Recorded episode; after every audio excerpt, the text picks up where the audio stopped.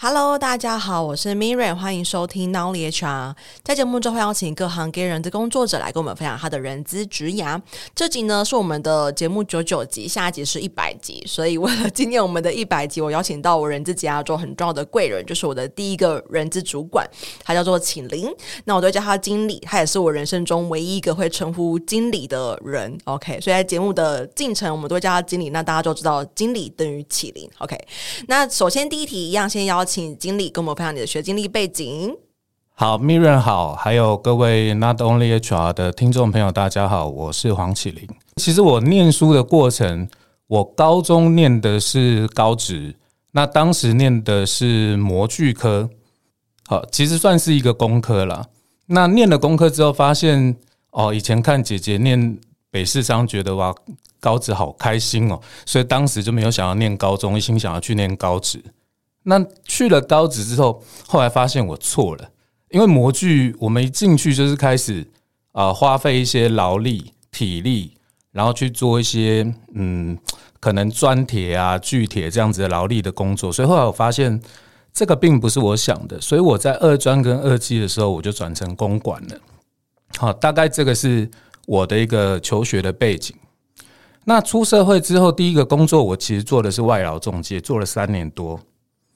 呃，当时因为考到一个就服乙级哦，所以后来我就拿了这个就服乙级，换到人力银行工作。那人力银行这个五年多的时间，我其实做的是派遣的业务，从一开始可能帮各行各业的公司去招募所谓的各个的职缺，然后到后面一路做到所谓的业务，去跟各个公司接洽。但我后来想一想，我觉得。派遣这个工作，它不是长久的一个发展了，因为其实随着一些劳动权益的一些改变，可能这个行业它会越来越难去生存。那确实，我觉得照目前的趋势看起来也是这个状况。因为在这个过程之中，我去念了中山的人管所，在人管所会学到比较多的一些 HR 的专业。那当时我心里觉得，我在人银行其实做的都是。在帮企业找人，可能不是真正进到公司的 in house 的核心去做一些可能人力资源相关的工作，所以后来因为这个情况之下，我就转换到了 in house。那 in house 我第一份工作是在台湾，应该说台湾最大的一个水产贸易公司里面。那当时也是从招募开始做，完了之后，后来我跳到所谓的生技产业。啊，那到生技产业的时候，其实也还是在做招募方面的工作。它算是一个连锁的生机产业，就是我们一般说的门店。然后当时的人资长还蛮有趣的，就是他有一些想法，我觉得还不错。就是他认为你必须要熟悉你门店的事务，对，所以我们都会被分配到可能像是门市 去做门市的工作。那甚至我还有到可能中央厨房去跟着。啊，厨房的同仁去做切菜啊、洗菜啊这样子的一个工作。那我们做这个工作，除了说是要让我们了解他们在做什么，另外一个方面是他交办我的是希望我可以去看他的工作流程是不是有什么样可以去做调整或者是改变，甚至是包含人力的一个配置或者是结构是不是合理。那在之后呢，我就跳到所谓的医疗产业。在医疗产业这边的话，我是第一次算是带这个人资的部门，然后这个部门的话，它叫做公共关系与人力资源管理处。那我们的处长他本身是负责公共关系这一块，那人力资源相对来讲就是我在负责做带领的这样子，所以他是我第一次就是整个带领一个人资部门。那这个产业也蛮有趣的，因为它是一个高度专业跟体系是蛮封闭的一个产业了。嗯嗯。那离开了医疗业之后呢，我就进到所谓的文教产业，也就是我跟 Miriam 相遇的这个公司。对。那进入这个公司之后呢，也是在一个人带大约十几人的一个团队，大概主要在做招募这样子的工作哈。如果等一下我们有比较多的时间可以聊，或许可以谈一谈。我们当时就是在这边的一些状况，可能我想搞不好很多人也会也会对这一点比较好奇一点。然后，那离开这间公司之后，后来就到现在的这间公司。那现在这间公司的话，它是一个电子公司。我本身的话，就算是管理部的主管。除了说带人资之外呢，还有包含像是总务啊、资讯啊。哦，我想可能 HR 的很多的从业人员大概都知道，HR 大部分很多就是你可能没有人管的，或者是说 没办法自成部门的。对，它基本上就会在你这个管理里面哈。那我这个公司它原则上它是电子业，那在大陆还有台湾两岸都有这样子，那一直到现在大概五年多的时间。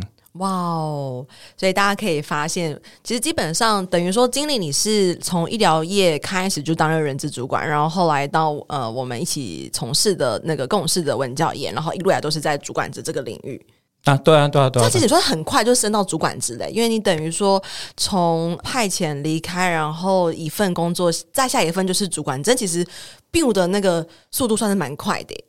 哎、其实也没有哎、因为我其实，在人民银行那时候，我进人民银行的时候，其实一年半我就已经升主任了。哦，那四年的时候，我大概就升到副理了。嗯，所以我其实从人力服务业出去的时候，其实我就是一个人力行的副理。嗯，所以我当时我进 in house 的时候，其实第一个工作大概就是属于客级主管。哦，那到第二个工作的时候，其实就已经是部门的副呃副主管了。嗯，对。那到医疗的时候，他当然虽然也是副主管，可是因为主管他本身是负责公共事务嘛。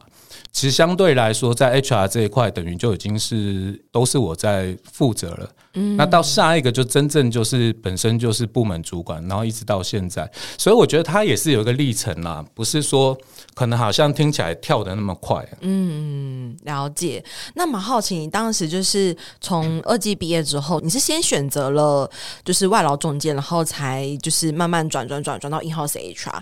那这个第一个选择就是外劳中介这个选择是怎么发生的呢？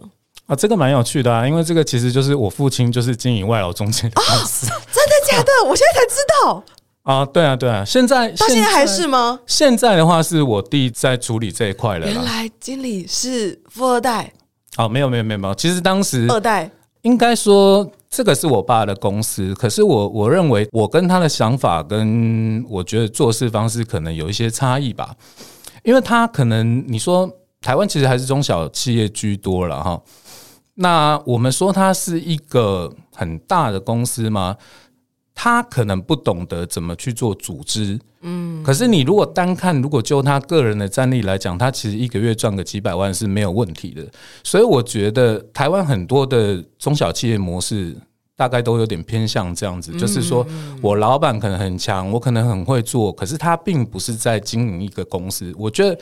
如果在我来看的话，他可能就比较像是在做一个 top sales 的感觉。嗯，对。那所以当时也是在这个情况之下，我觉得跟我父亲的意见有一些分歧。那因为我当时就是我刚才说的，我考到旧服乙级嘛，所以我想要出去看一看外面的。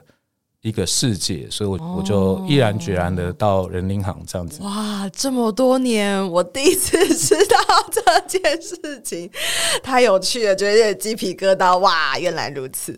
那我蛮好，就是你你当时其实你从派遣离开，其实你还是有很多的选择嘛，就是在包含你的呃本身的学科啦、公馆啦，或者说模具，你又其实有很多不同的 skill 可以做选择。那好奇是你什么样原因你会选择投入到 in-house HR 这个？就是职位上呢，刚才有说，其实我在人民银行的这个期间，我认为可能很多我们在服务，或者是说我们在做，当时不是 in house，我称它叫做泛 HR 行业好了。嗯，其实我我还是对于 HR 的一些内容是蛮有兴趣的，所以诚如刚才说的，就是我有去进修这个中山人管所嘛，那。这个也是我后来鼓励你，就是可以去学习的。但学到了这些东西，它基本上其实都是，嗯，你没有真的实际去操作，那那个其实就是纸上谈兵啊。嗯，对，因为我在人民银行当时其实接触到很多，我后面是做业务，所以我接触了很多不同的公司。嗯，那我进去的这间公司呢，它基本上应该算是全台湾最大的一个冷冻水产贸易公司。我当年在的时候，他一年卖鱼大概卖了四十亿吧，他的营业额大概有四十亿。对，那我以前的一个客户，就是我服务的厂商，他的一个人资主管，后来就是离开之后到了这间公司，所以我当时知道这间公司。那这间公司它也不是我自己应征的，是里面的特助看到我的一个经历，那觉得很不错，所以就找我约我去面试，算是他主动找我的啦。嗯，那因为第一个是我本来就知道这间公司，那跟这个特助聊了之后，也觉得好像。聊得还 OK，嗯，哦，那所以我也没有做太多的选择，我就到了这家公司。原来如此，那你当时等于说是从就是人力行这边的业务，然后转到 in-house HR 的角色，那这个转换跟你当初的想象是一样的嘛？因为毕竟从业务的角色或者说泛 HR，然后到 in-house 真的这个角色的立场跟冲突，你有什么样的想象的差异吗？其实我觉得最大的差别是，如果我们在人力服务业的话，尤其当时我们在的是所谓的人力银行嘛，那人力银行基本上它的客户是不缺的，嗯，那差异上面是在于说，如果我今天我帮客户做的是这些真才，我在我盈利的目的之下，我或许我可能今天这个职缺不好找，我可能就会把它放在。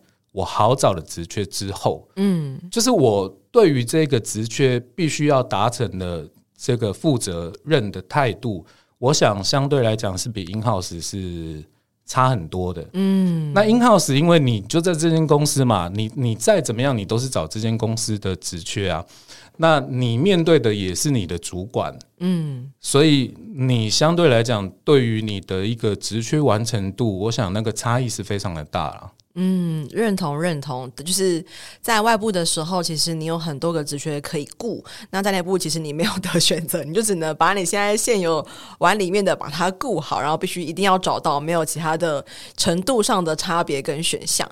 那经理，其实你也从事 HR 这么多年的时间，然后一直都在这个领域上，那其实你有很多不同的选择嘛，包含就是你有投资你自己的副业啦，对，经理他有餐厅，有各种不同的投资。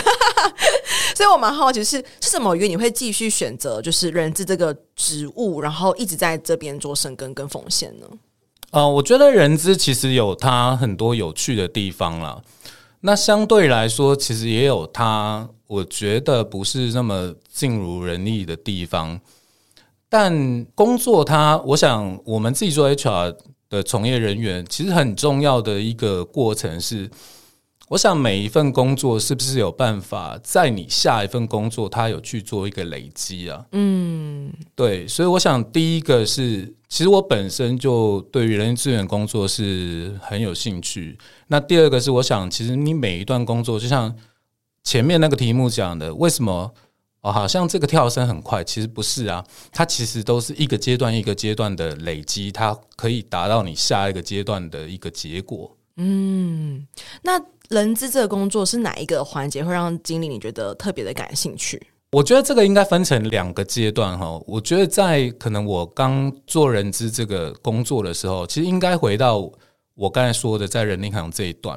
嗯，呃，我觉得很有趣。其实就跟你刚才你最初啊找你来的时候，其实也是在招募这一块嘛。对。但是他毕竟我们是只是找同一个公司的职缺，然后，可是我觉得在人力银行来讲的话，它是一个非常有趣的工作，因为你每天接触到的是很多不同的公司行号，嗯，那他们开出来的职缺千奇百怪，千奇百怪，千奇百怪，真的是千奇百怪。那即便你可能是同一个职种，比如说你是行销企划，可是你在 A 公司的行销企划，跟你在 B 公司的行销企划，跟 C 公司，它可能内容。完全不一样，就完全不一样。嗯，对，所以它很有趣的地方是，我觉得早期我我对于招募这样子的工作是非常的喜欢，因为其实你每天就跟不同的人聊天嘛，那你 那你就想啊，其实你也很长一段时间是是做招募啊，你想哪一个起家，哪一个工作这么好，每天老板花钱让你跟很多人聊天，然后每天的工作就是聊天，但我想这个是我们我们玩笑在讲了哈。我认为他其实你在这个过程之中，因为你每天接触到很多不同的人，然后你可以从他的身上每个人的人生，你会去吸收到他很多的一些经验或者是过程。嗯，没错。那甚至我们可能刚出来，很多可能刚做的很多，其实也是从招募开始啊。嗯，最好入手的。对。那我想很多时候，其实小招募。应该说比较困难的地方是在你可能今天跟一个比较资深的，或者是说你可能今天是跟一个主管级以上的，好，那相对可能他跟你谈什么，你可能不见得会清楚他说的内容，毕竟你的社会阅历或者是你的工作经历。跟他相对来讲就有很大的落差嘛。那我当时我觉得我做了一件事情，是我在谈这么多人，我其实不会去假装我好像很懂。嗯，就是我我可能我不知道的时候，我都会请教对方说哦，比如说某某某大哥，那这个东西因为我毕竟不是做这一块的，那可不可以请教你，就是这个是什么样的一个状况？所以我想我在这个过程之中学到很多东西。那除了说以人来讲的话。就产业面，其实你也会吸收到很多东西，因为比如说，假设说好，当初比如说川普好了，可能对大陆进行了一些制裁，所以有一些公司可能要迁回台湾，那他们可能一回台湾，他就需要大量的人力需求，所以你就会知道很多这样子的一个第一手的消息，嗯，所以你的市场面的一些内容，你就会得到很多可能外界不一定会。知道的消息，嗯，哦，那就像当时，比如说 HTC 要出新机，好了，可能我们都会先知道它要出新机啊，对，所以我觉得在那个过程之中，应该是我回顾我整个职涯，我觉得对于外部资讯可能吸收到最多的是这个阶段，嗯，所以我觉得前半部来讲，应该说这一块招募这一块是我认为是我觉得很棒、很感兴趣的一个一个工作内容。嗯，对，那下半场，我觉得下半场，因为下半场跟前半场可能毕竟已经状态不太一样了。我觉得下半场的话，因为后来都是部门主管嘛，哦，那所以我觉得下半场对我来说，可能会在于是一些对于公司的一些制度啊，或者是一些可能既有的模式的一些变革啊。我我认为他可能是会在比较公司跟组织面的，嗯，就是你今天可以透过你的，你要说他是能力也好吗？或者是说沟通也好吗？或者是说你的规划也好吗？就是你可以让在这个公司可能几百的人，那他可能过上更好的一个工作环境，或者是一个工作氛围，那。你可能就会觉得这是一种成就感，因为你可能透过你的关系，可以去让他们的工作甚至是生活变得更好。我觉得这个可能就是。后半段跟前半段的差别，嗯，哇，非常的具体。等于说，在还没有大量投入主管职的时候，比较吸引的地方会是在招募的这一块。确实，就是招募每天都会面试不同的人嘛。那这个人分享出来的 know how，不论是专业面或产业面，其实都是对来说就是很很新的一些东西。然后不断不断的每天都在发生。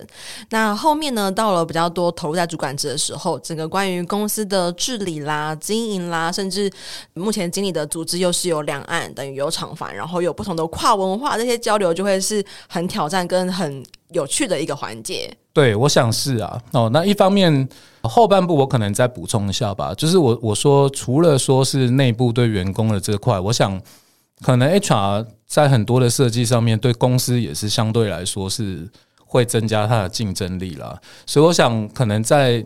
总体的环节上面，对于公司的一个你说一个能力的加强吗？我觉得对公司也是一种强化啦。嗯，等于在整个组织发展的程度上是很重要的一个专业的协助。那除了让你感到很有兴趣的地方之外，在当 HR 的时候，有没有哪些是你觉得很无奈，或者觉得啊很挫折、很棘手的部分呢？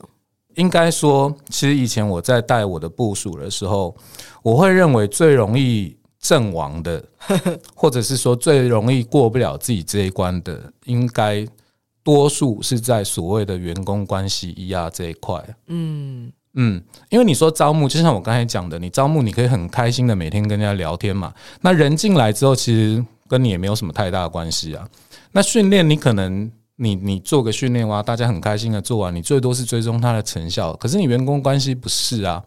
如果你今天有遇到公司不景气，你要去裁员，嗯，或者是说你要去调整他的哦，我比较没话讲了哈，就是说比较调整他的一些薪资福利待遇。那我想这个时候可能就会比较难去过得了这一关啦。嗯，哦，那那最重要的是，我认为它是一个在心理的一个建设啦。所以我认为有时候这一这一关是可能新进 HR 比较难难度过的。嗯，那我曾经可能也都有去 lay off 掉，就是裁掉一些可能高阶的主管。可是我在事后，其实我们都还是有私交，都还是有联络，因为他们知道其实这个就是我的工作。嗯，对，所以有些觉得可能很多 HR 他过不了的是在这一关，就是他没有办法把他自己的工作。跟他自己的心理的定位去定位清楚，他可能太过于站在比如说员工的角度，可能对内心会造成一些负担，嗯、对过不去的一些一些阴影，这样子。嗯、我要分享，我印象非常深刻。那时候我们在同一间公司的时候，我印象好深刻，因为那时候。因为我是我出社会是做财务嘛，所以等于到经理底下，我是第一次在做 HR。然后我原本工作都是就是招募啊，都打怎么现在打电话打电话打电话打电话。然后不适任的人其实就要去谈，因为我们的业务有很呃明确的 KPI。我印象很深刻哦，就是那时候好像刚进公司，就是不到应该不到两个月，应一定不到三个月，应该只有两个多月。然后经理就要我去谈一个之前，然后就说。我吗？我？你确定是我吗？我哈，我哈，我超级 surprise。他说：“好好，我就去试试看。”但我还是有有接下了这个挑战。但我觉得我也蛮感谢当时有这样的机会，不然其实到底有谁会在大 HR 第二个月就去有这样的机会呢？哎、欸，这个我应该我没有跟你说要怎么去做这件事情吗？但我应该有看过别人做这件事情哦。对，因为我们那家公司很常发生这个需求。哦，这样讲好吗？对，所以其实我还蛮有呃，我我一定是有看过别人做这件事情，然后好像看可能一两次吧，然后就变成说，哎、哦欸，因为大家都很忙嘛，因为人力很其实 HR 部门人也很少，所以就变得我自己去做，我自己去哦，好，好，可以啊，我相信你可以啊。对，所以我觉得确实就是，如果你是 HR 主管们，就让你的新伙伴越早开始接触这个必经之路，其实是对他们来说，我觉得会是比较好的。我觉得这个问题，呃，我题外再多讲一些哈。我觉得这个问题其实还蛮有趣的。应该说，在几天前吧，我们在另外一个人资群组，当时有讨论到一个问题啊。当然，因为因为群组都是 HR 朋友，然后他们说的是 HR 是不是跟同仁。可以到就是比如说谈到感情或者是什么的这样子一个状态哦。好，那当时就大家反应很热烈。那有一个朋友他就说，他们有一个 HR 才刚跟一个另外一个部门的小主管就是交往。呃，对，算呃后来才知道其实已经结婚了。然后那他说他认为这样子也不错。那当时我就说了，我说。但是如果今天你可能遇到一个情境是，嗯，如果你这个 HR 假设要去裁这个小主管呢，好尴尬哦。对，那你那你那你那你怎么办？或是要做到裁员名单挑选的时候，天哪，利害关系人。对，但。我想对方的反应可能有点不开心了哦，他可能觉得说我是在就抓他，还是 还是怎么样？可是我其实要表达的是说，这个其实是 HR 的工作里面一个很现实，你一定有可能会遇到的一个状况。嗯，那我想这个可能就是你今天你你做的一些内容，你或许可能没有接触到 ER 这一块，你可能想的很简单。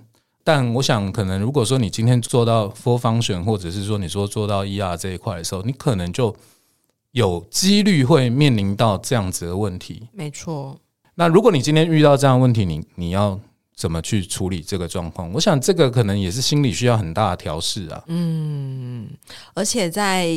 处理的方法上跟后续的维护，就是这个维护是指这个 HR 在公司好，假设今天这个小主管没有没有被裁掉，也是很为难；被裁掉也是很为难。不管怎么说，都是很为难。对啊，那我想，我我认为说，如果说我们谈裁员这件事情，确实就嗯，或许比较多，但是你可能或许说，假设今天是绩效，或者是可能不同的制度，或者是工作内容。其实方方面面都有可能会遇到，你必须要去回避啊这种。对，因为你毕竟是有所谓的一个利益关系的情况之下，我想这个可能我我认为是不太。嗯，恰当啦啊！当然，有时候你说感情，它就真的就没办法嘛。你遇到就就遇到了，真的就遇到了。可是我觉得 HR 就是你自己在心理建设这一块的能力，必须要非常的强啊。对，然后在处理其他的声音跟挑战的时候，要非常的理智，非常非常的难。那蛮好奇，因为经理刚说到说你自己家里有生意，然后你有很多的副业嘛，所以蛮好奇你自己对未来三年的职涯，你有什么样子的想法或者是目标吗？其实我每一份工作，因为刚才前面我们是一个比较简短的介绍啦。其实我每一份工作，我都对于我下一个工作有一个呃，你要说它是目标的设定吗？或者是它是一个挑战吗？但我现在到这个公司五年，其实当时它很吸引我的一个地方，是因为这间公司目前在 IPO 哦，啊，在 IPO。那因为这个过程是我认为不是那么容易可以遇，没错，遇到的。可以遇到了啊，当然可能中间因为一些状况，因为毕竟这几年又啊状况很多，又疫情啦，又战争啦，然后全球的这种物价飙升什么的，反正很多状况造成，其实我们现在的时间是会拉的比较长，嗯，呃，但我认为我现在可能这三年应该首要的目标还是陪伴这间公司，可以让它去成长到一个上市柜的一个过程啊。嗯嗯，这个我想就是当初我为什么会进来这个公司的一个目标设定。嗯，哇哦，非常的难得诶，因为就是 IPO 它是就是只有这个期间嘛，所以如果你这个期间没有参与在里面的话，你其实就不晓得说到底需要哪一些文件啦，什么呃，甚至要揭露什么东西啦，或者说等等的，其实都会是很珍贵的一个过程。对，那最后我想要邀请经理，你可以以主管的角度，你可以给未来他想要进入人资领域的人一些建议吗？新进的 HR 人员，我认为如果在现阶段，就是现在这个时间点，我觉得每个时间点可能我对于新进的 HR 的一些建议会不太一样。嗯，那我觉得在现在这个时间点，我认为最重要、首要最重要的应该是学习力。哦，学习能力。对，因为现在这个这几年，应该说近年来，其实很多的一些变化是非常的快速的。嗯，包含可能我们遇到疫情之后，改变了我们很多的工作，或者是生活，或者是习惯，嗯，也好，然后有产生非常多的变化。那再再加上，可能像去年这个 Chat GPT 出来之后，可能也改变了很多一些使用者的习惯。但是很多东西，它对于社会的进步，它是一个必然的过程呢、啊。嗯。